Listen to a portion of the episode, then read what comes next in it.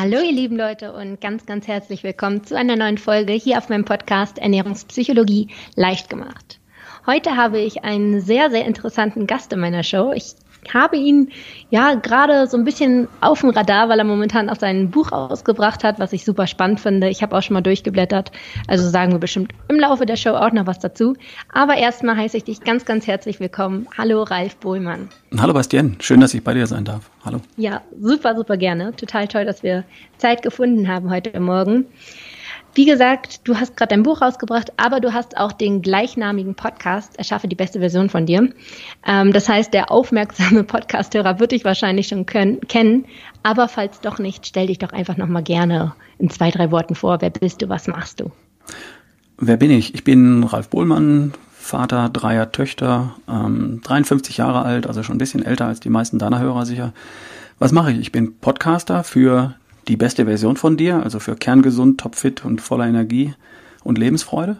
Ich blogge, ich coache, ich mache Seminare, Vorträge und Workshops. Ja, das ist das, was ich so mache. Und ich beschäftige mich immer mit dem Thema Gesundheit in, in ganzheitlich sozusagen. Also alles, was man darunter versteht. Look, feel and perform gut, sage ich immer. Gut, gut aussehen, gut fühlen und fit sein. Und das ist ja eine ganze Menge. Also das ist mein Thema.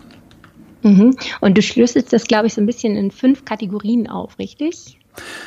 Ja, ich, in meiner Welt spielt das Ganze in fünf Lebensbereichen. Also das Gesamte mit Look, Feel und Perform gut, gut aussehen, gut fühlen und fit sein. Dafür sind meine Gewohnheiten in fünf Lebensbereichen verantwortlich. Der erste davon ist Ernährung. Das haben wir alles auch irgendwo auf dem Schirm. Das zweite ist Bewegung und Sport. Das haben wir auch noch auf dem Schirm. Die Leute sagen mir immer, äh, ich muss weniger futtern und mehr rennen, dann wird das schon mit der Figur. Was sie dann vergessen, sind die drei anderen Lebensbereiche. Der dritte wäre Entspannung und Stressmanagement. Das haben viele in dem Zusammenhang nicht ganz auf dem Schirm. Sie ahnen nicht, dass ihr Stressniveau und die Art, wie sie mit Stress umgehen, was mit der Zahl auf der Waage zu tun hat. Aber da gibt es viele Beispiele. Zu mir ist eine Frau gekommen, die gesagt hat, ich mache doch alles richtig, ich esse richtig, ich mache richtig Sport. Hat sie mir beschrieben, wie sie es macht, war alles perfekt. Aber ich krieg meinen mittleren Ring nicht weg. Woran liegt das? Und mir war aufgefallen, dass sie eben durchgetaktet ist, von morgens bis abends gestresst und dies und das und wirklich permanent ihren Stresslevel ganz, ganz hoch hatte.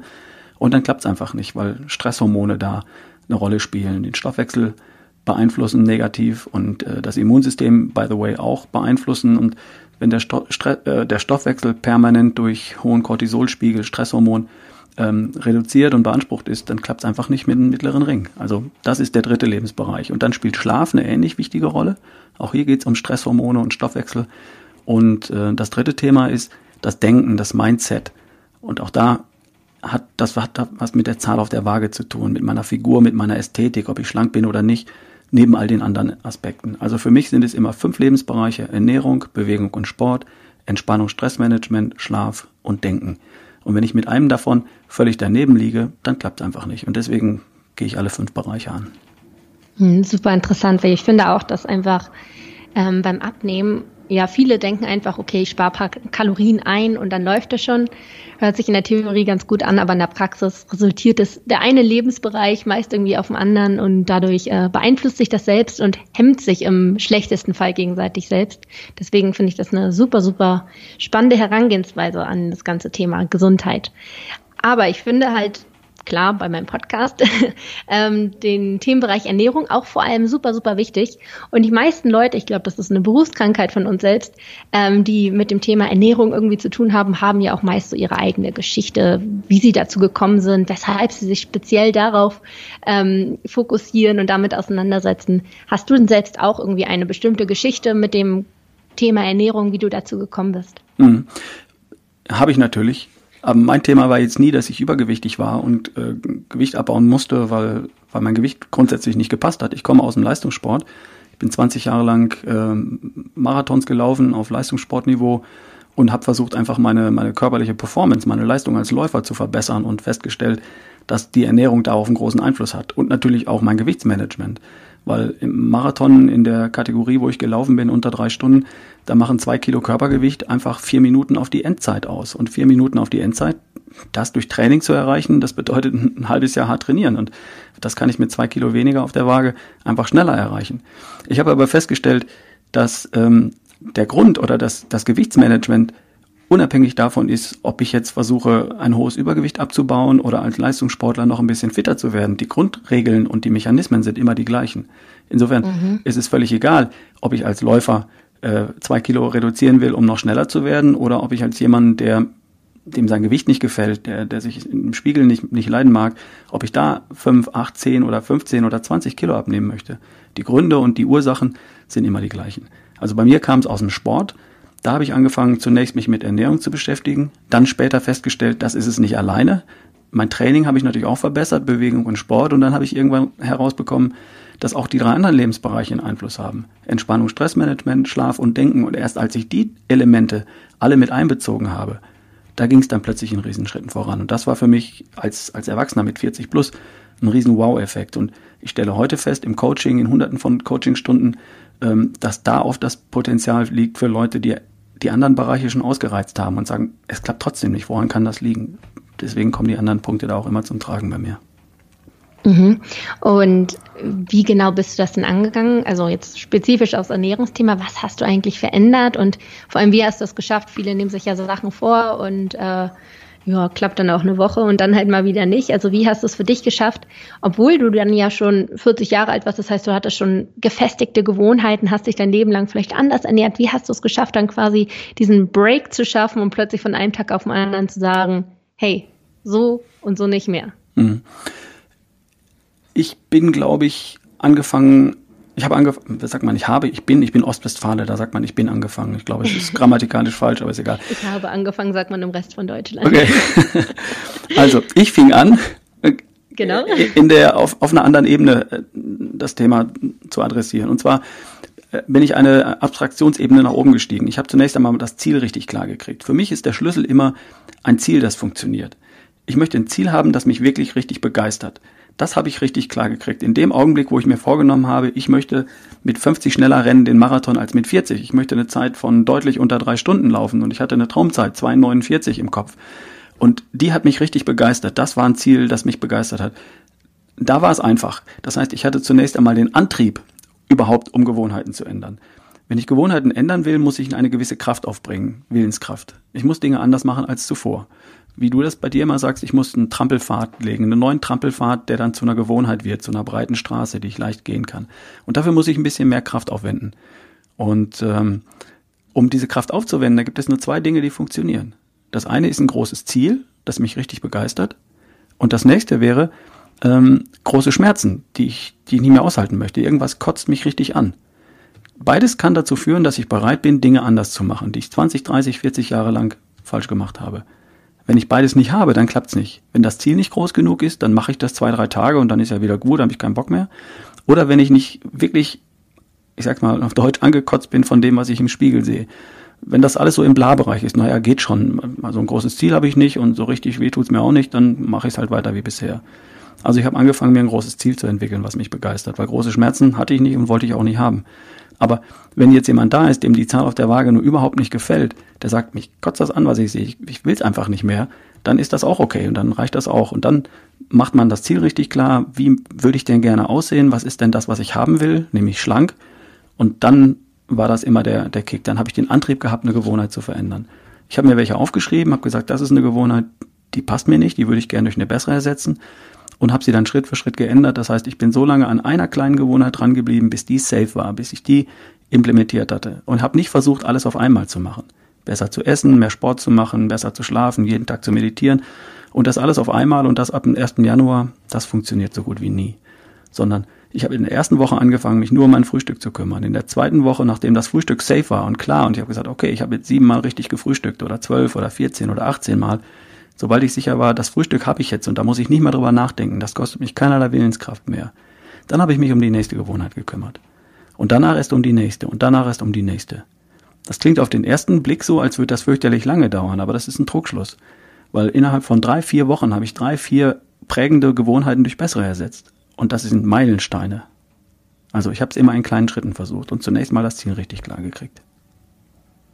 Und sind die Gewohnheiten für dich dann jetzt quasi komplett verändert oder hast du manchmal vielleicht auch noch einen schlechten Tag, wo du wieder in die alten Gewohnheiten rutscht und dich selbst dabei erwischt? Oder ist das für dich echt so, okay, das ist die Vergangenheit und heute habe ich es im Griff?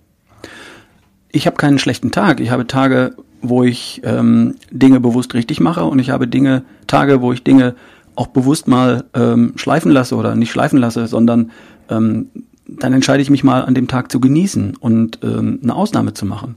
Das ist für mich nicht unbedingt ein schlechter Tag, weil ähm, entscheidend ist die Regel und nicht die Ausnahme. Die Regel ist etwas, was ich 80 Prozent mache. Also wenn ich fast immer richtig frühstücke und dann einmal im Hotel ähm, nicht richtig frühstücke, weil es einfach die Dinge nicht gibt, die ich zu Hause gerne esse oder sowas, dann ist das für mich okay. Das ist kein schlechter Tag, solange ich die Dinge in der Regel richtig mache. Also ähm, es gibt noch Dinge, die ich so mache, wie ich sie früher gemacht habe, hin und wieder mal, aber eben nur hin und wieder. Und das ist für mich völlig okay. Das gibt mir auch die Freiheit und, und macht das Ganze nicht so ähm, nicht so dogmatisch und nicht so verbissen, sondern das ist alles locker. Ich mache es meist richtig, weil es mir auch richtig gut gefällt, weil mir die richtigen Sachen, das gute Frühstück auch wirklich lecker schmeckt. Ich habe mich dran gewöhnt und die schmecken mir jetzt so lecker wie früher das Frühstück, was ich heute nicht mehr essen wollen würde.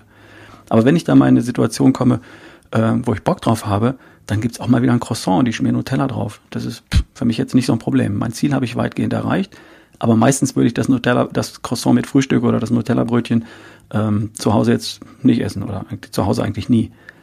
Also ich gehe da relativ locker mit um und so funktioniert's für mich am besten. Mhm, super, super, super spannend und äh, finde ich auch einen richtig, richtig schönen Ansatz. Ich war ja früher, ähm, die Leute, ne, die meine Story kennen, die wissen es ja schon, ich war ja früher verdammt verbissen. Ich war ja so, dass ich wirklich immer das Beste aus mir rausholen wollte, aber halt über den Weg, dass ich mich echt gequält habe und gesagt, du darfst nicht und du musst jetzt aber.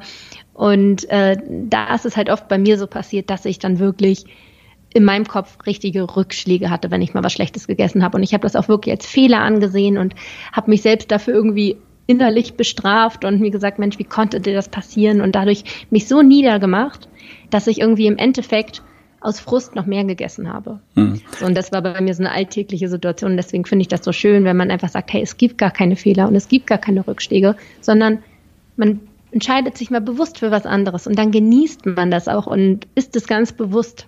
Mhm. Das finde ich so schön. Ich habe da noch ein, ein, kleines Bild für dich. Also wie, wie, wie lernen Kinder laufen? Kinder versuchen sich aufzurappeln und fallen auf den Hintern. Und dann versuchen sie es wieder. Und dann fallen sie wieder auf den Hintern. Und sie versuchen es wieder und fallen wieder auf den Hintern. Und das machen sie stundenlang, tagelang, wochenlang. Und irgendwann haben sie ihre Muskeln ausgebildet und irgendwann das Balancegefühl entwickelt und irgendwann können sie stehen und laufen. Also am Anfang fragt sich das Kind nicht, kriege ich es hin, dass ich laufe, sondern das Kind stellt die Frage nicht, sondern es weiß von vornherein, es wird laufen. Es versucht nur herauszukriegen, wie es geht, aber nicht, ob es geht oder Fahrradfahren. Das Kind stellt nicht in Frage, werde ich irgendwann mal Rad fahren können. Das Kind weiß, ich werde irgendwann Rad fahren können und es versucht nur herauszufinden, wie es geht, aber nicht, ob es geht. Das ist ein riesengroßer Unterschied. Das heißt, wenn ich was probiere und es funktioniert nicht, dann sage ich nicht, hat, hat nicht funktioniert, ich lasse es, sondern ich sage, hat so nicht funktioniert. Wie wird es denn funktionieren? Was könnte denn noch funktionieren? Ich probiere einfach was anderes. Also wenn irgendwas nicht klappt, ein Frühstück, jemand sagt dir, isst zum Frühstück zwei Eier mit Speck und das ist nicht deins und du probierst es fünfmal und es kotzt dich an, dann versuch rauszukriegen, was stattdessen funktioniert und sag nicht, gutes Frühstück klappt bei mir nicht, dann lass ich's halt.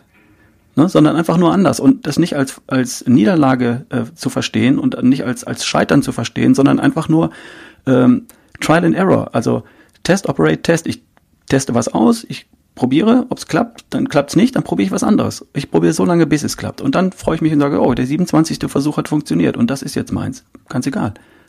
Na, und das, das, mhm. macht die, das macht die Sachen leichter. Also das, das Ergebnis nicht in Frage stellen, sondern nur versuchen herauszukriegen, was ist die Methode, die für mich funktioniert. Und früher oder später wird jeder die Methode finden, die für sich funktioniert und mit der er glücklich ist und happy ist. Und so lange darf man weiter forschen und wie lange das dauert, ist gar nicht entscheidend. Mhm, super, super schönes Bild. Also, wo wir auch wieder ein bisschen so bei dem, bei der Thematik Zielsetzung wären, hast du ja eben auch schon mal angesprochen. Also wichtig meinst du, ist es halt einfach wirklich ein konkretes Ziel zu haben und gar nicht irgendwie zu beachten, okay, geht man jetzt den Weg links oder den Weg rechts oder geradeaus, sondern man sieht das Ziel und man weiß für sich selbst, hey, da werde ich ankommen. Egal wie, man probiert es aus, aber man sieht sich dort einfach schon. Und dann, äh, wenn man quasi diese Vision hat, diese Visualisierung, wie man dann da ist, das hilft, glaube ich, ungemein, oder? Mhm. Das ist wirklich, für mich war das immer entscheidend. Immer wenn ich ein, ein Bild hatte, und das ist vielleicht noch entscheidend zu sagen, was ist ein Ziel, das funktioniert? Also du darfst ein Ziel haben, das funktioniert. Und ähm, zum Beispiel mag ich es, ein Ziel positiv zu formulieren. Zum Beispiel zu sagen, ich möchte schlank sein. Das ist ja eine positive Formulierung von dem Ziel. Und ich möchte nicht dick sein, ist eine negative Formulierung von dem Ziel. Eine positive hat für mich noch mehr, noch mehr Magie und noch mehr Kraft. Also schlank sein ist etwas, was mich, was, was mich motiviert, wo ich Bock drauf habe. Ne? Abnehmen ist ja ein Prozess. Abnehmen ist etwas, äh, was natürlich auch mit Verzicht und Veränderung und, und Willenskraft zu tun hat. Ich formuliere mein Ziel immer im Positiven und so, dass ich, äh, dass sofort Begeisterung aufkommt. Schlank sein. Ich habe ein Bild von mir. Ich verwende dazu gerne Bilder, nicht so gerne smarte Ziele. Also ich jetzt. Das mag bei anderen anders sein. Smarte Ziele wäre, ich wiege am 6. Januar oder am, am 31. Juni 2000, nee, gibt nicht, 30. Juni 2018 57, äh, 75 Kilo mit 10% Körperfett. Das wäre ein smartes Ziel. Ich verwende dafür lieber ein Bild.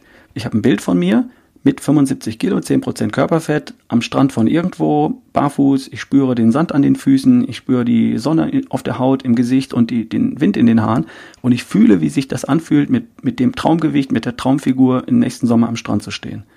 Also ich habe ein Bild dazu oder eine kleine Videosequenz sogar, wo ich mich sehe, wo ich mich wo ich höre, wo ich, wo ich schmecke. Das Video ist in Farbe, ich höre Geräusche, Musik, Leute, die reden und so. Äh, und ich habe das Gefühl dazu. Ich weiß, wie sich das anfühlt.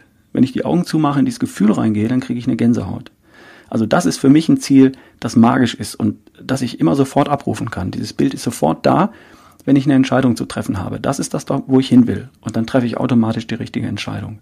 Aber so eine Zahl äh, am so und so viel, so und so viel Kilo, bla bla, mit so und so viel Körperfett oder sowas, das ist viel zu komplex, das ist viel zu abstrakt, das begeistert mich in dem Augenblick nicht.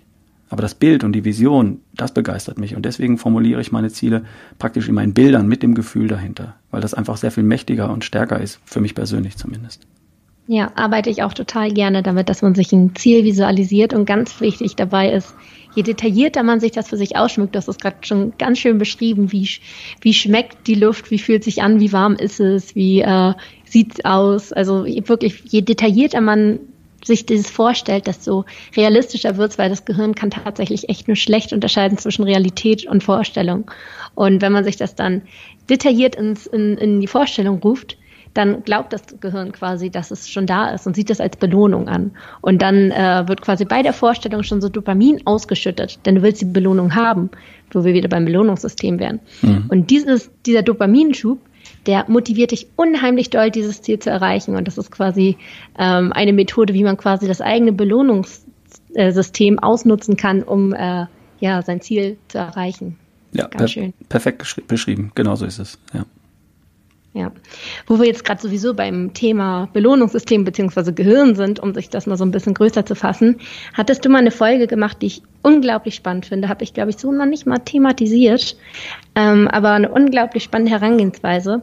Und zwar, wie Denken und Abnehmen zusammengehören. Also was allein die, die, die Gedankenkraft für eine Macht hat übers Abnehmen, dadurch, dass da ja ne, auch biochemische Prozesse stattfinden in unserem Körper. Magst du dazu einfach mal ein bisschen was sagen, wie das Denken quasi unser Abnehmen positiv beeinflussen kann? Mhm. Wie du schon gesagt hast, das ist im Grunde reine Biochemie. Also ich bin da jetzt nicht im Esoterischen unterwegs, ich bin von Haus aus Ingenieur. Ich habe es mit ESO nicht so. Trotzdem mhm, habe ich so. trotzdem habe ich es mit, äh, mit, mit der Kraft der Gedanken da habe ich inzwischen begriffen, dass das ein ganz, ganz mächtiges Schwert ist. Wie funktioniert das? Gehen wir mal wieder auf wissenschaftliche Ebene. Äh, ich erzähle Ihnen eine Geschichte. Zwei Leute gehen am Samstagnachmittag in die Stadt. Also sagen wir mal Käthe und Matthias. Ne? Dann frage ich die beiden abends, wenn ich sie treffe, wie war es in der Stadt? Und ich frage zuerst Matthias und er sagt, wow, ich bin aus dem Auto gestiegen, mit dem Fuß raus und bat schon mal in die Pfütze. Also es hat geregnet, es war kalt und äh, ich bin gleich mal in diese blöde Pfütze getreten. Dann sind wir losgelaufen. Dann habe ich dort diesen Mülleimer gesehen, der quoll praktisch über. Überall fiel der Dreck aus diesem Mülleimer raus. Hinter dem Mülleimer ähm, habe ich gesehen, dass da saß ein Penner auf seiner durchgeweichten Pappmatratze da und und äh, äh und der Himmel war grau, es war fürchterlich.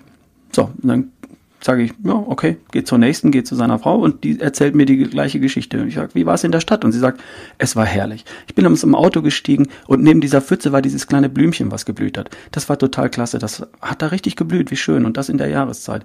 Dann sind wir weitergelaufen und da hinter diesem Mülleimer war diese Auslage von den neuen, äh, von dem Geschäft und da gab's die tollen Weihnachtssachen und die neuen Herbstklamotten und Wintersachen. Total tolle Sachen, war wunderschön. Und übrigens, hinter dem Penner, der da saß, habe ich gesehen, da hat ein Pärchen sich geküsst. Das war total süß. Und am, am grauen Himmel war ein kleiner blauer Streifen. Also ich glaube, der Regen wird wärmer.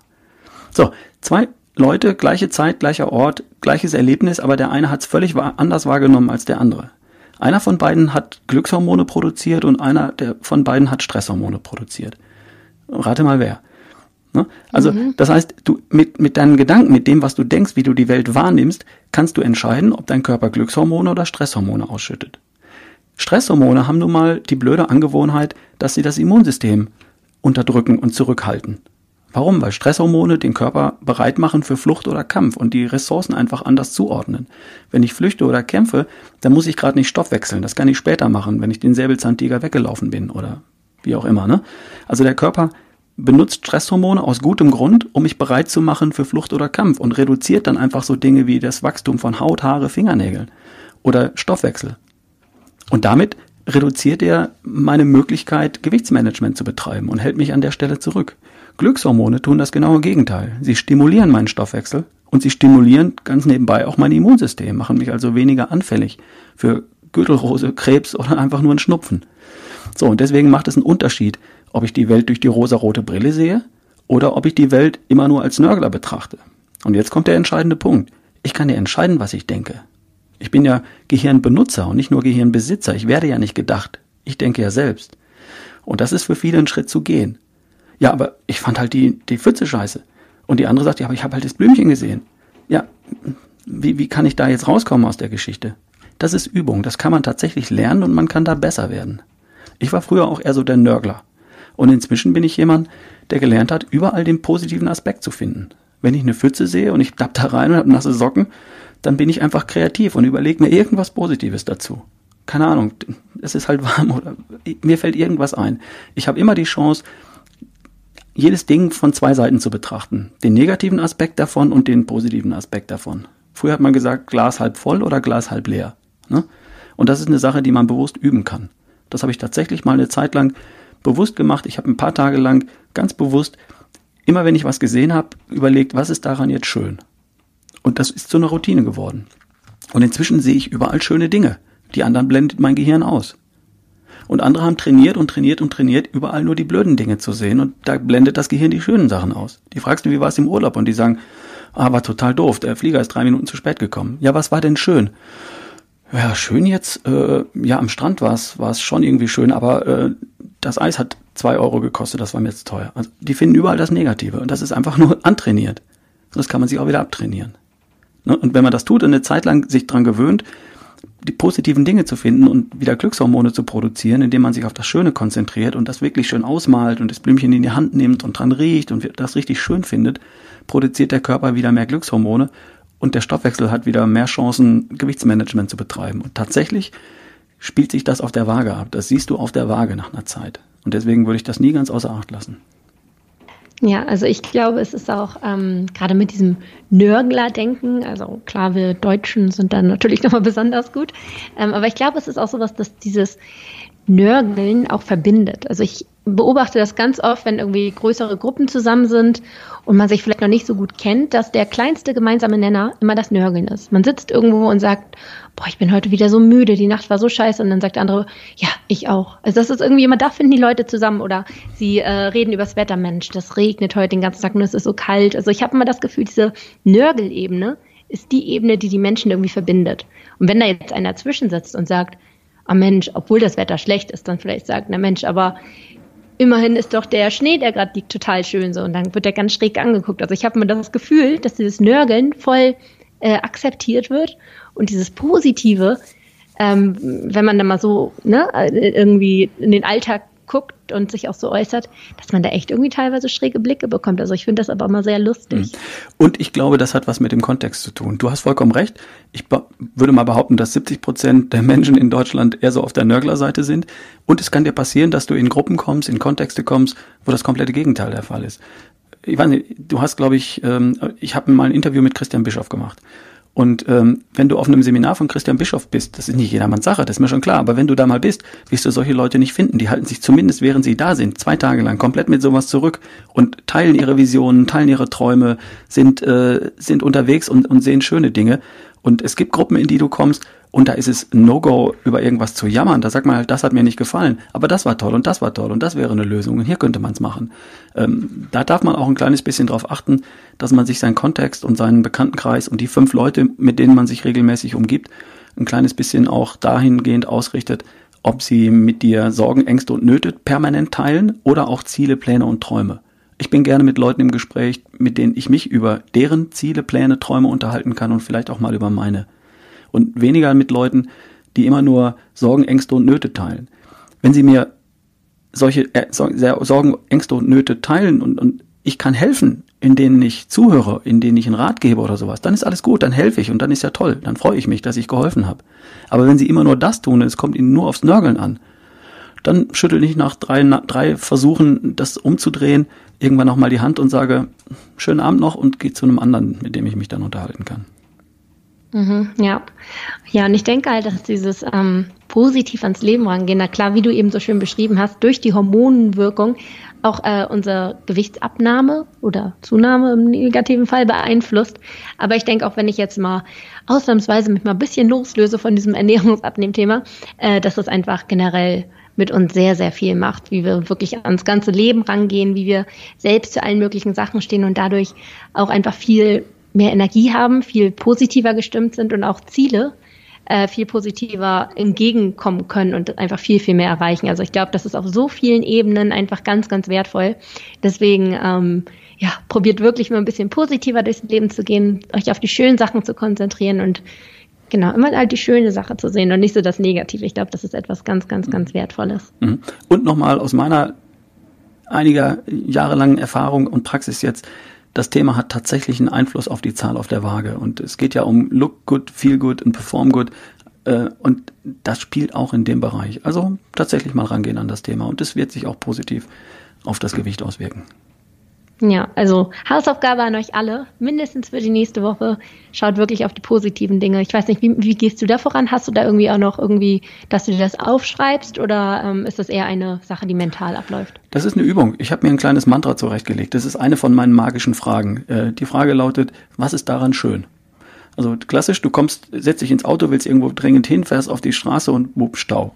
Der erste Gedanke, der kommt, ist doof dann sage ich, okay, was ist daran jetzt schön? Also ich versuche kurz zu, abzuchecken, komme ich hier raus, gibt es einen Umweg, kann ich die Autobahn verlassen oder wie auch immer.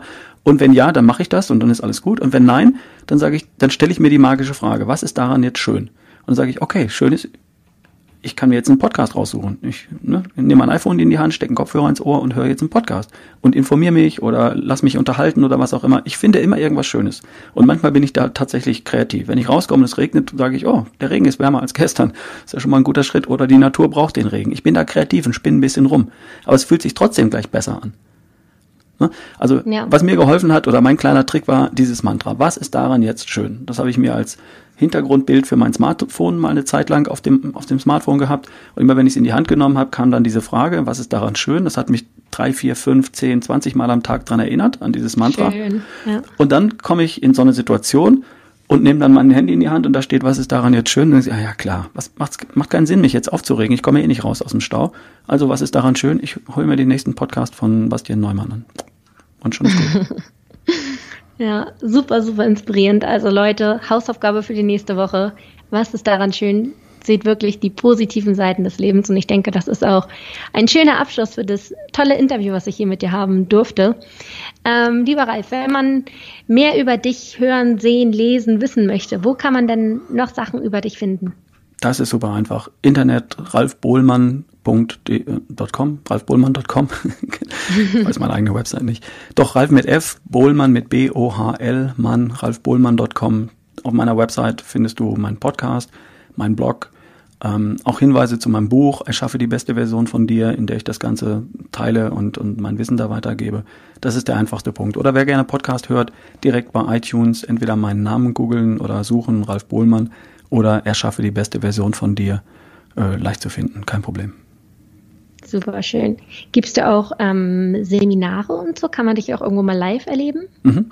Jetzt im Frühjahr 2018 gibt es zehn Termine, glaube ich. Wir fangen an in, in Hamburg im Norden, in Berlin, in Leipzig, in Frankfurt, in Düsseldorf diesmal, ähm, in Stuttgart, in München und einmal in der Schweiz. Also findet ihr auch alles auf der Webseite ralfbohlmann.com und dann Workshops einfach nach den Terminen gucken. Da gibt es Seminare, so Workshop-Charakter, das sind so um die 30 Teilnehmer klein und kuschelig, sodass ich auf jeden ein bisschen eingehen kann. Und da sind wir dann einen Tag lang zusammen. Okay, cool. Also gibt es wirklich viele, viele Möglichkeiten, dich besser kennenzulernen. Also falls ihr Interesse habt, schaut, schaut gerne unbedingt mal nach. Ich äh, verlinke natürlich auch alles in den Show Notes, findet ihr dann alles. Und ansonsten hoffe ich, ihr hattet ein wunderschönes Interview. Ihr konntet das ein bisschen genießen, ihr konntet ein bisschen was mitnehmen. Ist ja auch immer schön, mal ein bisschen Input von den anderen zu bekommen. Ich lerne dabei auch immer total. Also ähm, ich hoffe, es hat euch gefallen. Vielen Dank nochmal an dich, lieber Ralf, dass du da warst. Sehr gerne. Danke dir, Bastian. Sehr gerne. Und dann würde ich sagen, hören wir uns in der nächsten Woche wieder. Bis dahin, macht's gut. Ciao.